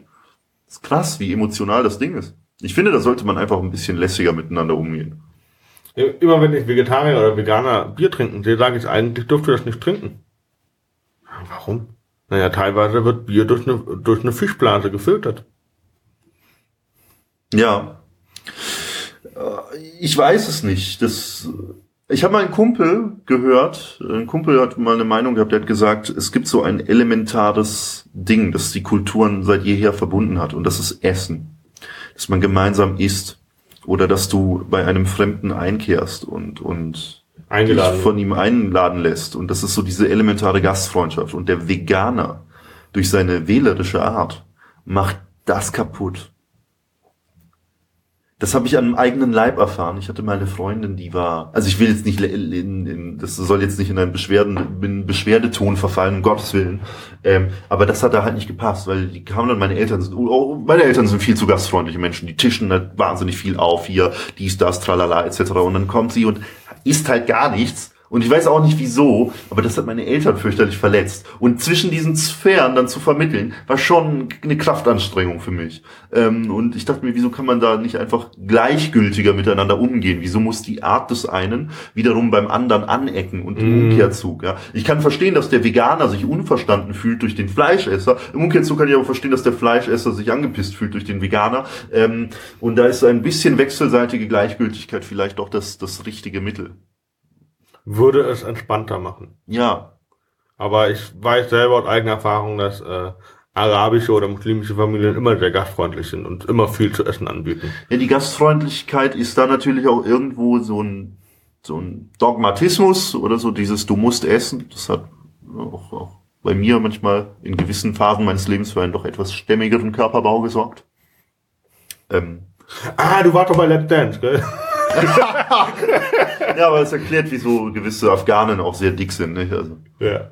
Aber ich weiß jetzt nicht, von wem ich da sprechen könnte. Ja, aber äh, ich fand das sehr witzig. Okay, ja. aber ja, ähm, gut. Kommen wir zum Abschluss noch zu deinem eigenen äh, Podcast. Ja. Wirst du ihn weiterhin senden? Oder? Ja, sicher, in unregelmäßigen Abständen. Ich versuche einen monatlichen Turnus einzuhalten, aber Je nachdem. Ich mache den Podcast alleine, der schäbigste Podcast der Welt. Macht, macht auch die Anmoderation selber dann davor? Ja, ja, sicher, sicher. Hallo und herzlich willkommen zu mir. Ähm, ja, genau. Ich habe noch nicht reingehört, deswegen ich habe nur gelesen und äh, ich kann auch nicht alles konsumieren. Ist es eins zu eins eigentlich? Äh, ich, ich, das, was ich selber persönlich im Alltag repräsentiere, ich setze mich einfach hin und laber asoziale, asoziale Scheiße. Okay. Ja. Also nichts Neues. Nur, dass man dann jederzeit hören kann. Ja, genau, genau. Und was mir so einfällt halt. Aber nichts, auch nichts, worüber ich mich aufrege. Ich versuche mich vielleicht ein bisschen aufzuregen, aber ist auch nicht so gut für den, für den Blutdruck. Ja, also. Weil das sich aufregen kann ja auch in so eine negative Schleife hineinmünden, dass du merkst, du beziehst irgendein Wohlgefühl daraus, dass du cholerisch wirst und schreist und dann lernt dein Gehirn das in gewisser Art und Weise und dann reagierst du auf kleine äh, Verfehlungen anderer oder auf ungünstige Immer Situationen so. sofort cholerisch. Ja, das ist wie das ist wie Essen oder oder Sex oder Masturbation. Das ist einfach auch so ein so eine Suchterscheinung quasi. Ja, und du sollt, man sollte mal gucken, dass man nicht so sehr in solchen Verhaltensmustern hängen bleibt, weil solche Verhaltensmuster stellen ja auch immer eine Sackgasse der eigenen Entwicklung dar. Also insofern ist auch sich aufregen vielleicht nicht so das immer richtige Ziel. Aber äh, jetzt, aber auch immer asoziale Scheiße labern, so wie es in meinem Podcast tue, meine sehr verehrten Zuhörer. Ähm, ja, ist vielleicht auch, ich, ich, weiß es nicht, immer in schönen Babydosen. Was ich halt langfristig erreichen möchte durch den Podcast, ist, dass ich einfach selber immer so 20, 30 Minuten Scheiße labere und die Stand-up-Comedy, die ich dann auf der Bühne darbiete, quasi ein Abfallprodukt des Podcasts ist. Also, Wenn du sagst, okay, du hast 20 Minuten im Podcast gelabert, davon sind vielleicht 5 Minuten gut. Ja, genau. Okay. Tatsächlich war es auch bei der letzten Podcast-Episode so, dass ich 5 Minuten für die Bühne auskoppeln konnte. Hast du dann einfach so laufen lassen, so nebenbei. Äh, nee, ja, nee. oder auswendig, ey, ist auch egal. Ähm, du hast auf jeden Fall fünf Minuten daraus ja, ja, genau. Ähm, gut. Ich habe nichts mehr hier. Wir haben jetzt, wie lange glaubt du? Oh, ja, super auf die Uhr gucken. Jetzt. 85 Minuten. Hey, das ist äh, nahezu richtig. Ich habe eine Stunde 22, äh, 23. Ähm, Ist aber auch egal. Ich hatte sehr viel Spaß. Äh, ich danke dir für deine Zeit und äh, wünsche dir für heute Abend noch viel Spaß. Dankeschön. Ähm, ja, ich habe jetzt, ich hatte ja an meinem eigenen Handy, habe ich das jetzt ähm, auch die ganze Zeit aufgenommen. Und jetzt habe ich irgendwie auf, aus Versehen auf Verwerfen gedrückt und jetzt sind die ganzen 85. Nein! Können wir den Podcast bitte nochmal aufzeichnen? Naja, okay, dann ist es halt so. Ich freue mich. ey. Ja, ja, schade. Ähm, ich habe jetzt, ich habe jetzt, ich habe jetzt versaut für mich persönlich. Hast du jetzt echt verworfen? Ja, aus Versehen. Ach, wie ärgerlich. Schade. Schade, schade. Aber ich weiß ja noch grob, was ich erzählt habe. Insofern kann ich mich in meine Erinnerung wälzen. Ähm, ja, kann man schon machen. Ich hoffe, euch hat die Folge gefallen und wir hören uns äh, beim nächsten Mal wieder und äh, bis dann. Haut rein! Ciao!